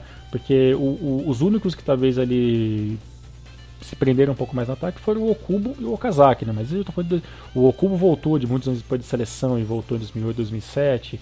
O Okazaki despontou no mundo no final de 2008 para 2009, entendeu? Então o, o futebol do Nakamura de partir para cima, ele precisaria de ter um centroavante como ele tinha no Celtic, né? tinha o Venegor, né? Tinha, tinha os Ravs, que tinha outros jogadores que, que auxiliavam muito o ataque dele, né? E como na principalmente, principalmente o McDonald's. Exatamente, né? Então, tipo, quando ele não tinha um atacante, ele tinha alguém atrás para defender. Então, tipo, era um outro estilo de jogo. O, o estilo de jogo que o Nakamura se se, se atrelou muito bem, funcionou muito bem. Infelizmente foi um futebol muito, muito ofensivo, que era o futebol escocês e não era o mesmo futebol que se apresentava dentro da seleção japonesa, né? A seleção japonesa perdurou muito para entrar num. Depois da Copa 2002, a seleção japonesa ficou quase, 20, quase 10 anos jogando, jogando apenas com um atacante, né? E, e 10 anos é muito tempo, cara, entendeu? Tipo, a seleção voltou a jogar com dois atacantes agora, sabe? Então, é, infelizmente, o Nakamura era o jogador certo, infelizmente, na equipe com uma analogia, com uma teoria de jogo um pouco errada pro estilo dele, né? Mas, mesmo assim, o cara fazendo 98 jogos, 24 gols, sendo praticamente um, um, um exímio batedor de faltas que ele, que, que ele é, fazendo falta, fazendo gols até hoje, acho sim que, que com tudo isso Nakamura merece todo respeito e todo todo o marketing, toda a grana que ele ganhou, porque é um cara que, que soube sempre utilizar isso muito bem. É. Como você disse, né, tava falando mais do final da carreira dele, em 2007 ele fez parte, a Esperança voltou a renascer na carreira dele, é, jogando a Copa da Ásia, uhum. mas acabou não conseguindo dar o tri seguido no Japão. Até fez uma boa Copa da Ásia, é, jogando muito bem, fazendo gols, dando bastante assistências, né, Tiagão? Pro Takahara, que era atacante, Sim. né? Acabou, infelizmente, o Japão até perdeu para a Coreia nos pênaltis. Em 2008 e 2009 ele voltou a jogar bem na seleção, né? Ajudou a equipe a classificar-se para a Copa, garantiu sua vaguinha ali para a Copa de 2010, mas como você falou, teve vida dura, né? Na reta final ali da preparação, perdeu o vaga de titular e não saiu mais do banco, né? Pois é. E assim, o fim de carreira na seleção japonesa dele a gente já contou.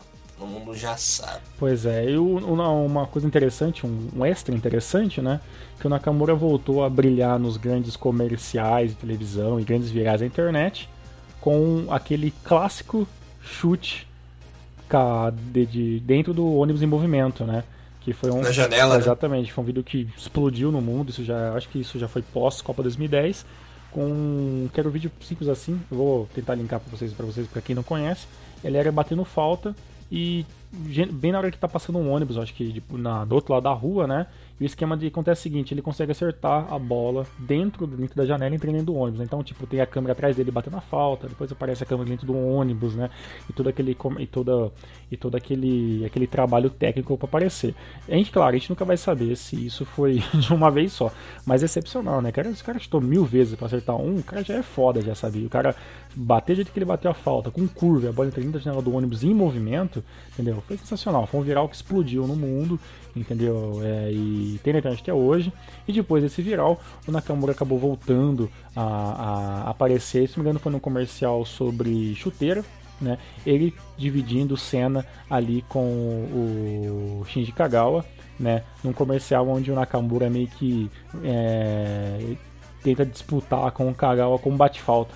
É, então o Nakamura bate falta de um jeito, o Kagawa vai lá bate de outra, sabe? Tipo, aí vai mostrando clubes em chuteira, coisa e tal. Então provavelmente era um, era um comercial sobre chuteira mesmo. Mas esse viral bem legal, Nakamura contra Kagawa, foi bem interessante também. E foi o último hype da, da carreira do Nakamura em questão comerciais. Mas em questão de dinheiro, vida pronta e todo o marketing que o Nakamura tem com, com Adidas e com o time do, do Marinos, o Nakamura tem, tem grana para ter uma aposentadoria excelente e um, um, final de carreira muito bom também, e depois continuar a vida dele fazendo alguma coisa dentro do futebol ou fazendo uma coisa completamente fora, como faz o Nakato hoje em dia, né, cara? Uhum. Vamos ver se isso dá certo. Né? sim, sim, sim. Bom, é, esse foi com certeza. É, com certeza o programa mais aguardado do ano, né? O pessoal tava uhum. ansioso. É por essas e outras que o Nakamura virou aí uma das grandes lendas, um dos grandes monstros aí do futebol japonês e do futebol asiático, né? O cara não fez pouco. Infelizmente teve momentos um pouco tristes né, na, seleção, na seleção japonesa, deixou um pouco a desejar. Não foi tão é, monstro como, por exemplo, o Nakata foi na seleção japonesa, o Kazu, mas tem seu devido valor. Infelizmente, em algumas horas ele acabou tendo uma forma de pipoqueiro, né, Tiagão? Sim. Até no próprio Celtic, né? Quando ele jogou na Champions League, ele não conseguiu ser o Nakamura que ele era nos campeonatos locais. Foi importante, claro, nas primeiras fases.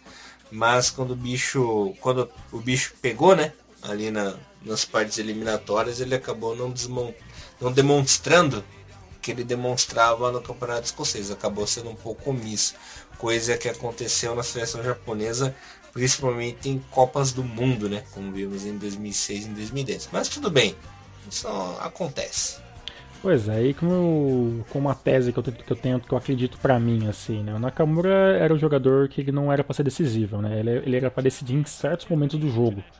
Só que ele tinha uma, uma capacidade tão grande de dribles e de velocidade que ele meio que tentava abusar disso, ir para cima mesmo e tentar fazer o drible, tentar fazer o passe, o cruzamento, até mesmo o gol, como ele fez várias vezes. A questão é, é que não dá para fazer isso sempre. Né? E essa talvez essa, é, é, esse abuso dessas dessas jogadas individuais fez com que os torcedores e os jogadores disponibilizaram nele essa meio que essa que esse cargo dele ser um jogador de que, que resolveria a partida. Mas na verdade eu nunca vi o Nakamura como um jogador que, que resolvesse a partida. Eu vi como um jogador técnico que auxiliaria o time a ser decisivo, né? Talvez seja isso que faltou um pouco pro Nakamura, assim, no final de carreira dele, né? Principalmente na seleção japonesa, depois da Copa 2006, né? Ele, ele não queria ser o jogador que resolvia, mas sim o jogador que iria auxiliar alguém resolver, né? Porque a velocidade já não era a mesma, né? O, o, futebol já não era mais o mesmo, o, os times eram muito mais, muito mais bem preparados, e depois de anos jogando na seleção, era meio que manjado o que ele ia fazer. Então, talvez faltou alguém que chegasse para o Nakamura e tentasse recriar o futebol dele. Então, acho que é só isso que faltou, só alguém que chegasse para o Nakamura, sabe, depois da época de Celtic, ou na época do Celtic, que foi o melhor dele como jogador profissional, e, e, ter, e ter, e ter tentado dá para ele uma luz de como jogar diferente. Uhum. Mas ele, orgulhoso como todo bom japonês, acho que talvez não, não aceitaria isso e acabou optando por jogar o futebol que a gente conhece e vem dando certo. Esse ano mesmo, ele, Nakamura fez pelo menos dois ou três ou quatro gols aí de falta e fez com o Marinos tudo que ele podia. Só não fez mais porque as lesões não, não deixam e porque, já falei isso já, o time do Marinos infelizmente é um time mediano não dá para a gente esperar muito do Marinos enquanto a diretoria estiver lá dentro, essa, essa temática do Marinos jogar apenas com um atacante continuar. O Marinos tem que mudar.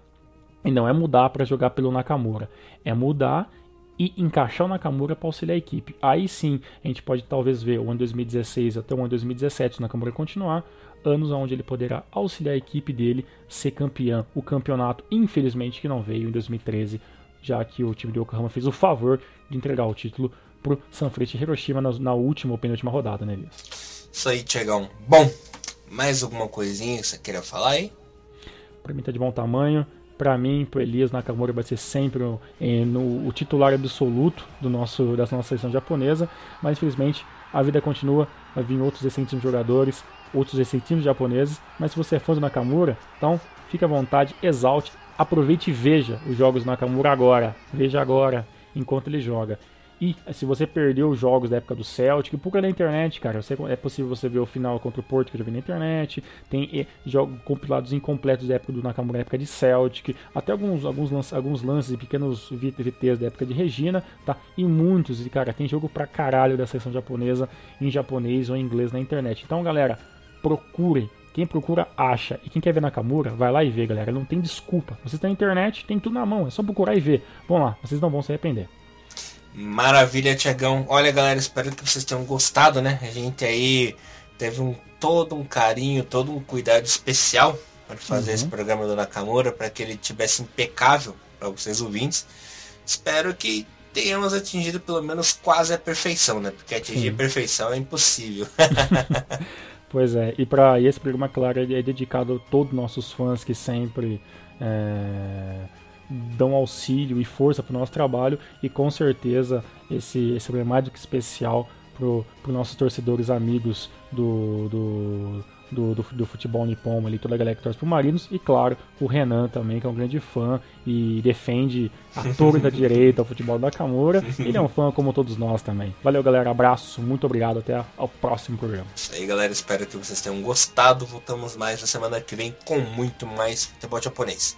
Renomaru, levando o melhor do futebol japonês pra você. Abraço, galera. Valeu, galera. Tchau. Na câmera mais 10. さよなら、中村さん。